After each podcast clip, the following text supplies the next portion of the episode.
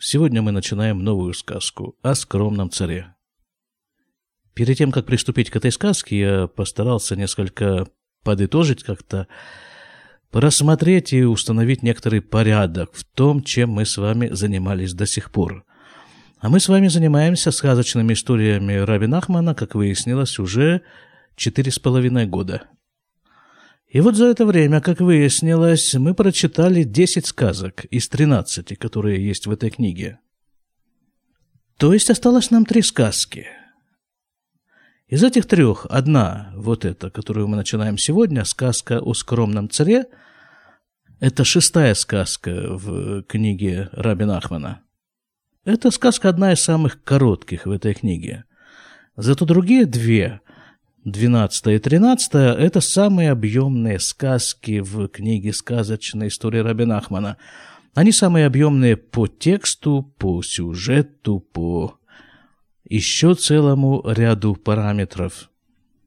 Так что, слава Богу, есть нам с вами чем заняться на ближайшие, я думаю, годы. Еще некоторое изменение, добавление, новшество – на сайте с правой стороны есть такая рубрика «Тематический архив», и там ниже строчка «Выберите рубрику». Так вот там сейчас э, эти сказки расположены в том порядке, в котором они идут в книге, под номерами.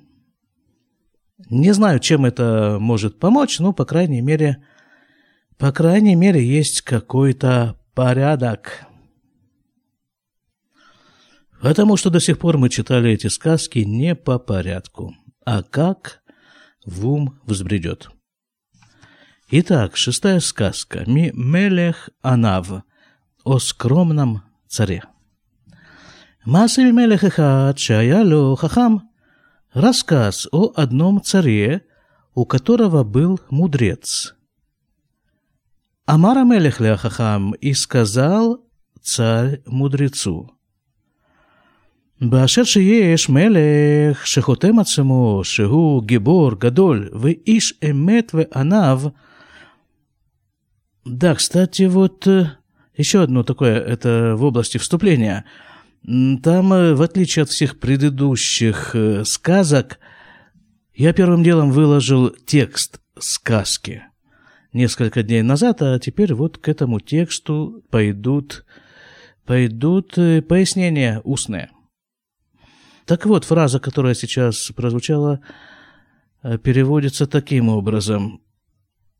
«Сказал как-то царь мудрецу, из-за того, что есть царь, который подписывает, подписывается, то есть обозначает себя, позиционирует себя, если можно так сказать, как э, большой гибор – это богатырь, такой не просто богатырь, а который вот э, богатырь в действии, скажем так.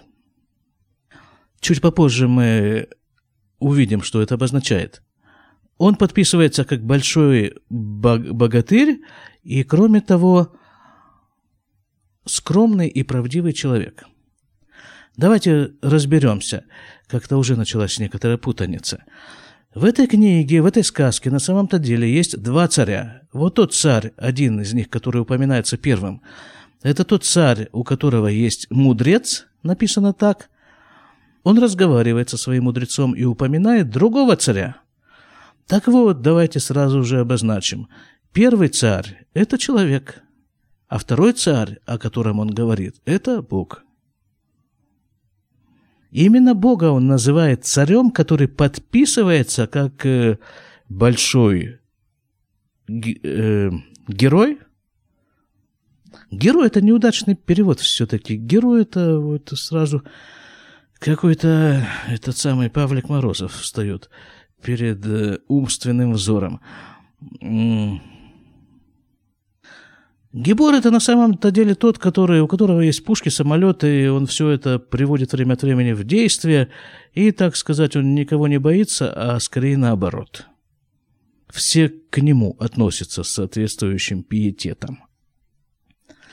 Так вот, вот этот вот второй царь Бога, он как бы приписывает Богу вот эти вот качества, а точнее он говорит, этот первый царь, человек, он говорит, что Бог сам себя, себе приписывает вот эти вот качества, что он большой вот этот вот э, с пушками сильный, и он же человек истины и скромности.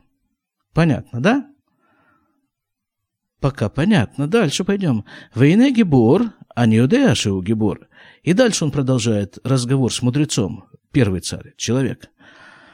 Ну, то, что он, вот этот вот богатырь, силач и прочее, Гебор словом, это я знаю, что он богатырь. Да, богатырь здесь точнее, чем герой. А как он знает? Богу, конечно же, присущи самые разнообразные качества, а еще точнее все качества, которые только мы можем себе вообразить, и намного, намного больше того, что мы можем себе вообразить, все это присуще Богу.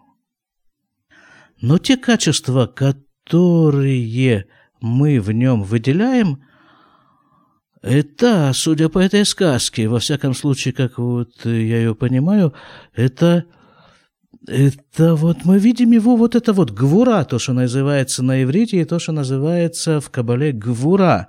Вот это качество силы. Потому что вот народ оглядывается вокруг, и что он видит? Он видит всякие цунами, наводнения, то там земли тряснуло кого-то, то там еще что-то такое произошло, опять же терроризм, то эти башни-близнецы падают, то еще что-то. Вот, вот это вот, вот вот откройте, лучше не открывайте, конечно. Но все-таки мысленно представьте себе некую сводку новостей, о чем там говорится. Да вот об этом во всем говорится, если читать между строчками, между газетными или компьютерными строчками, там говорится, что Бог, Он э, богатырь. Что вот это вот его проявление нам сразу бросается в глаза. Есть такой вопрос, он звучит время от времени – где был Бог во время катастрофы? Имеется в виду во время Второй мировой войны, когда была уничтожена треть еврейского населения планеты. И есть некие попытки ответить на этот вопрос, но, по-моему, все эти попытки являются не более чем спекуляцией или, в лучшем случае, наивностью. Нет ответа на этот вопрос. Нашему уму это понять не дано. Но при этом сама по себе катастрофа – это и есть проявление вот этого вот качества Всевышнего, гвура. И это мы видим. И по этому поводу у нас возникают вопросы. Однако ведь, как мы сказали, это далеко не единственное качество Бога. В этой сказке даются еще два качества – правдивость и скромность. И это сразу же начинает не вязаться как-то вот эти вот эти слова с э, тем представлением, которое существует о Боге, что значит правдивость по отношению к Богу, а как иначе. Но тем не менее в сказке разбираются вот эти вот качества. Что Бог богатырь, что Он правдивый и Он скромный. Еще чуть-чуть вернемся назад – и обратим внимание на то, что и человек, и Бог в этой сказке называются одним и тем же словом. Мелех – царь. Что они настолько близки, что между ними можно поставить некий знак равенства, замененный в сказке на слово «мелех». Да ни в коем случае, конечно же. Просто и у Бога, и у человека есть одно общее качество. Написано в Торе, что Бог сотворил человека по своему образу и подобию. То есть есть в человеке божественное подобие. А в чем же оно заключается? Что общего у человека и у Бога? Я думаю, что мы говорили уже несколько раз по этому поводу. Дело в том, что во всем этом мире и вообще во всех мирах – только у Бога и у человека есть право выбора. Совершенно реальное право. И в этом они близки. Больше ни у кого нет права выбора. С самого начала, буквально с самого первого дня существования человека, он выбирает съесть вот этот самый плод э, с дерева познания добра и зла, чего Бог говорил ему не делать. Но он выбрал ослушаться Всевышнего. Ну и так далее. Практически всю человеческую историю показывает нам Тора, как человек реализует свое право выбора. Дальше читаем. Вейна гибор, а не юдешу гибор. И то, что это продолжает э, царь, который человек разговаривает со своим мудрецом. А мудрец, мудрец в этом случае, это ум человека, его мышление. И вот как бы человек, как бы разговаривает со своим, условно говоря, умом, о Боге о чем еще можно говорить? Он и говорит этому мудрецу, так то, что он богатырь. Я знаю, что он богатырь. Мы говорили, что, конечно, мы знаем, мы первым делом видим вот это, вот эту сторону божественного управления этим миром. Мехамаат шесавив мединато олехаям. Из-за того, что вокруг его страны расположено море. Валяям омдим хайль им сфинот, им горматим а на море стоят корабли с пушками. Война Манихиим, Литкарев и не дают приблизиться. А кому, собственно говоря, они не дают приблизиться? Да вот тем вот людям, которые направляются к Богу. Настоящий путь к Богу, он очень даже непрост, как показывает Рабин Ахман. Здесь еще очень сильно все зависит от того, Зачем ты идешь к Богу? Есть такой рассказ. Четверо вошли в Пардес. Да, по-моему, их было четверо. Пардес это вообще-то э, на иврите это сад, в котором растут цитрусовые деревья. Но кроме того, Пардес – это аббревиатура из слов Пшат, Ремес, Друж, Сод.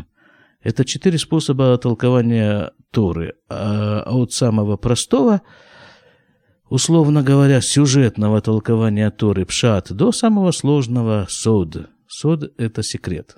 Самого скрытого, внутреннего, тайного. Так вот написано, что четверо вошли в этот сад. С троими из них приключились самые неприятные вещи. Один сошел с ума, другой умер, третий Э, перешел в другую веру, и только Раби Акива написано про него, них нас бешалом, вы отца бешалом. Он вошел в этот сад с миром и вышел с миром. Почему ему единственному удалось выйти с миром? Да потому что он вошел с миром. Так вот, мы задались вопросом, а кому, собственно, не дают приблизиться? Да вот тем, кто хочет, кто хочет действительно приблизиться к Богу.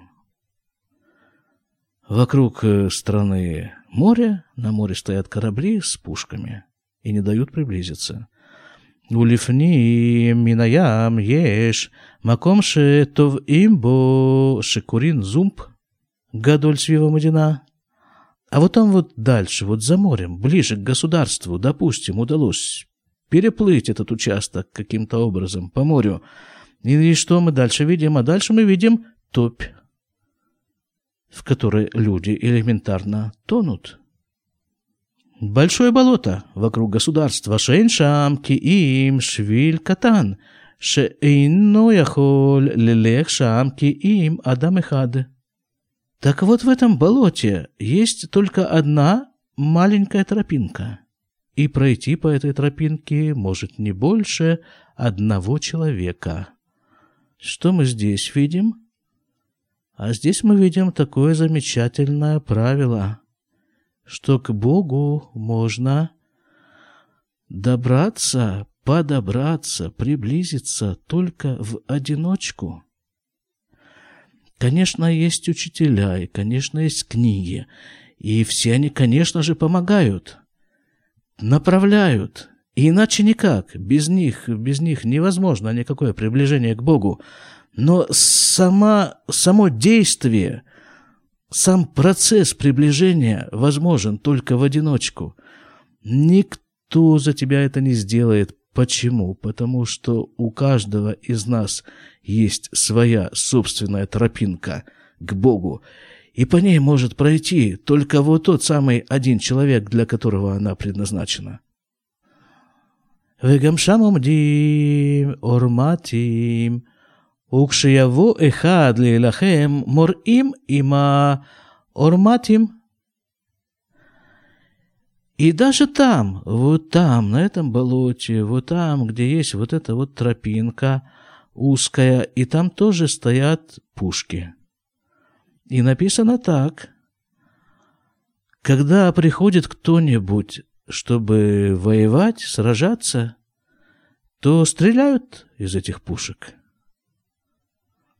Вы Ившар, лит Каревлешам, и невозможно туда приблизиться. А между прочим, вот из тех пушек, которые находятся на кораблях на море, написано здесь, что они там присутствуют, но не написано, что из них э, стреляют. Видимо, они там стоят просто для устрашения желающих приблизиться. А еще точнее, для чего нужно это устрашение? Это проверка. Насколько ты действительно хочешь этого всего? Есть такой рассказ, его приписывают Бальшемтов. Рассказ звучит примерно так. Вот есть царь. Замечательно. Это не связано, не то, что не связано, сюжетно это не связано с этим рассказом. Это отдельный рассказ. Царь, хороший царь, совершенно замечательный царь. И все подданные этого царя очень его любят. И все хотят приблизиться к нему, чтобы хотя бы посмотреть на него или просто быть в какой-то какой близости рядом с этим царем. Царь, естественно, живет во дворце, и масса, масса, масса народу приезжают, прилетают, приплывают туда, чтобы, чтобы постараться приблизиться к царю. Но выясняется на месте, что действительно есть дворец, где действительно есть царь, но вокруг этого дворца построено семь стен. Между этими стенами то вода, то топь, то какие-то животные, хищные крокодилы, стража пушки — и все самое-самое страшное и самое устрашающее. И вот большая часть людей, приехавших, видят всю эту страшную картину и говорят, ну что, мы попробовали, разворачиваются и едут обратно. Но есть, есть смельчаки, которые бросаются на эти стены, штурмуют, переплывают каким-то образом, эти водные потоки между стенами пробираются между крокодилами. Им удается не утонуть в болоте, не быть съеденными этими хищными животными, не подстреленными стражей. И они проходят таким образом, скажем, три стены. Остается еще четыре. И вот в этот момент им говорят, им, сидящим на стене, «Ой, какой ты молодец», — говорят. «А, ты смотри, что ты сделал. Ты прошел три стены в таких вот условиях. Но, но нет, как, как это, энка моха на иврите, нет, как ты. Ты самый-самый-самый. И вот за то, что ты такой самый-самый-самый, мы постановили дать тебе просто, просто немыслимо ценный подарок. И тут ломаются самые большие смельчаки. Они получают ценный подарок. И вот э, с этим ценным подарком отправляются домой реализовывать ценность замечательного подарка. И вдруг посреди всей этой кутерьмы появляется человек и заявляет, «Меня не интересуют ваши стены с вашими крокодилами, ни ваша стража, ни ваши пушки, и ваши подарки мне тоже не нужны. Я царский сын, я хочу к папе. И он идет напрямую к папе. И тогда выясняется, что все эти стены виртуальные. Крокодилы, чучело, нафаршированное опилками, стража, и пушки, все это манекены и... И все, и он проходит прямо во дворец к папе. Вот при описании географических условий, окружающих эту страну, есть некоторая идея, заключенная в сказке, в притче Бальшемтов.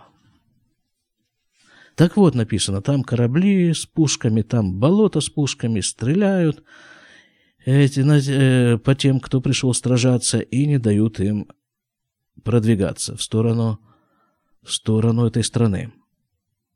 Это все что? Это все разговаривает царь-человек э, со своим мудрецом и рассказывает ему о том, что он знает, в чем проявляется богатырство, так, не, как это, сила, наверное, так, сила э, вот этого царя, бога. Ахмаши хотем ацмо иш эмет веана взе эйниодея а вот то, что он подписывается как человек правды и скромности, вот этого я не знаю, продолжает э, свой разговор царь, человек. Ну, действительно, а как мы можем, а как мы можем знать о скромном человеке? Даже вот на каких-то простых примерах. Вот если человек не скромный, он орет, там машет руками, что-то там, он этот, обращает на себя внимание так или иначе, потому что в этом и заключается вся его задача от обратить на себя внимание. Вот, его видно, его слышно уже, не, не хочется его не видеть, не слышать, а его все равно. И видно, и слышно. А вот скромный человек, если, ну кто его видит, кто его слышит? Ну, он там где-то сам по себе скромный. Может, он делает какие-то самые выдающиеся в этом мире вещи, а никто о нем ничего не знает. Вот и здесь силу Бога мы знаем, а его скромность? Написано, что нет, вот этого я не знаю. Вы они руце шитави элай а портрет шель отуамелех. И дальше продолжает царь говорить своему мудрецу, я хочу, чтобы ты привез мне портрет этого царя, потому что есть у царя все портреты всех царей, Здесь не очень отчетливо понятно, что значит есть у царя. Вот у этого царя конкретного, который посылает своего мудреца на задание, или вообще в принципе так принято, чтобы у каждого царя были все портреты всех царей. А портрет Шлоло, немца и цель Шумелех. А вот портрет вот этого вот царя, вот этого большого, который который он же и богатырь, и он же и скромный, еще и правдивый, так вот этого портрета нету ни у одного из царей. Да, наверное, вот это вот, вот это имеется в виду, что вообще-то принято, чтобы все, у любого царя были портреты всех царей. А вот портрета этого царя нету ни у одного из царей. И если мы предположили, что вот этот самый первый царь, который разговаривает со своим мудрецом, это человек, Значит, о чем говорит эта фраза? О том, что у каждого человека, у каждого человека, точнее, ни у одного из людей нету портрета Бога. А это уже, знаете ли, Аллаха. Это уже просто выводит нас на Аллаху, то есть правило, как еврей должен себя вести. Запрещено рисовать, делать маски, статуи и прочее, прочее изображения Бога. Просто запрещено еврейским законом, религиозным законом. Почему? Ну, вот так вот взяли, сразу взяли и ответили тут на вопрос, почему Аллаха запрещает. Да вот, запрещает и все. Просто мы можем хоть немножко попытаться понять, почему. Вот одно из соображений такое, что когда, вот, допустим, взял я как я неплохо рисую, ну, допустим, взял и нарисовал чей-то портрет. И, по моему мнению, он просто один в один. Как две капли воды. А другой человек подошел, посмотрел и не узнает, кто изображен на портрете. Ну а кроме того, это же все ограничивает, да? Вот нарисовали там чей-то портрет, или там слепили там какую-нибудь статую. И что, и все, так вот это вот он и все, и больше ничего. А ведь нет, ну к Богу-то это какое все имеет отношение? Если ведь, ну, Бог это все. Это вообще все. Какие могут быть статуи и портреты? Ну как же, минуточку, тут же вскричим мы. А как же вот, э, вот мы же буквально сейчас прочитали, что царь посылает своего мудреца на задание привести ему портрет Бога. Ну, понятно же, что в этом случае не идет речь о портрете как таковом, вот о чем-то нарисованном на бумаге, на холсте, вылепленном из материала какого-то. Просто у человека есть совершенно неуемное, неумолимое желание познать Бога. И нет у него часто другого инструмента для познания Бога, как его собственный ум при всей ограниченности этого ума. Вот этого вот он хочет, приблизиться к Богу, и познать его. И поскольку сам царь не в состоянии этого сделать, то он посылает на это дело мудреца. Ум пытается решить эту ситуацию с помощью ума. И к нашему удивлению мы увидим в конце сказки, что ему это удается сделать. Закончим эту фразу. Значит, вот портрета этого царя нет ни у одного из царей, Кигунистар, Мебнеадам, потому что он скрыт от людей. Кигуюшев Тахат Кила, потому что он находится, этот самый царь, Бог, он находится за занавесом. Веурахок Мебней Мединато, и он далек от подданных его государства. Тут поднимается еще тема сокрытия, вот это нахождение Бога за занавесом. Бога не видно. Ни у кого нет его портрета. Бог находится за занавесом. Почему? Зачем? Да для того, чтобы обеспечить нам всем вот это самое право выбора, о котором мы говорили раньше. Ну, допустим, если бы присутствие Бога было совершенно очевидным, Всем было бы доподлинно известно, совершенно очевидно, что вот есть Бог, высший судья. Ты сделал какую-нибудь гадость, тебя тут же трах наказали. Ты сделал что-то что хорошее, тебя раз, и что-то получил что-нибудь вкусненькое. Тут же, прямо, на месте. Но это бы лишало нас всякого права выбора. А так мы можем позволить себе сказать, по крайней мере, а я не верю в существование Бога. И в подтверждении своих слов делать то, что Бог запретил делать, и наоборот, варить свой, я знаю, компот из плодов дерева познания добра и зла, делиться рецептом этого блюда с всеми желающими и прочее. На, на эту тему можно разговаривать очень долго. А можно и не разговаривать. Опять-таки, право выбора. Вот здесь мы на сегодня закончим. Значит, что мы, о чем мы с вами говорили сегодня?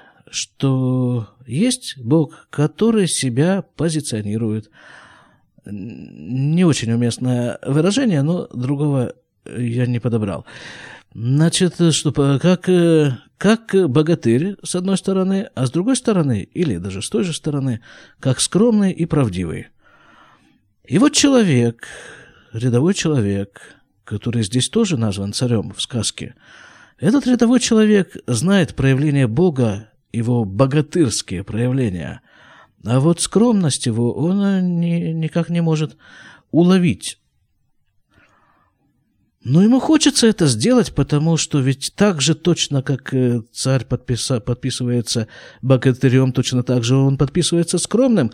Ему интересно вот это вот, вот это дополнительное проявление, э, дополнительное качество царя. А для того, чтобы решить эту ситуацию, человек задействует свой ум. Как написано в сказке, посылает мудреца добраться до царя, что само по себе очень не просто там пушки, там болото, моря, там все это очень сложно добраться до царя, но вот он все-таки посылает своего мудреца, свой ум, добраться туда и привести ему портрет царя, настоящего царя, Бога. Вот этим-то мы на самом деле-то с вами и занимаемся. До свидания.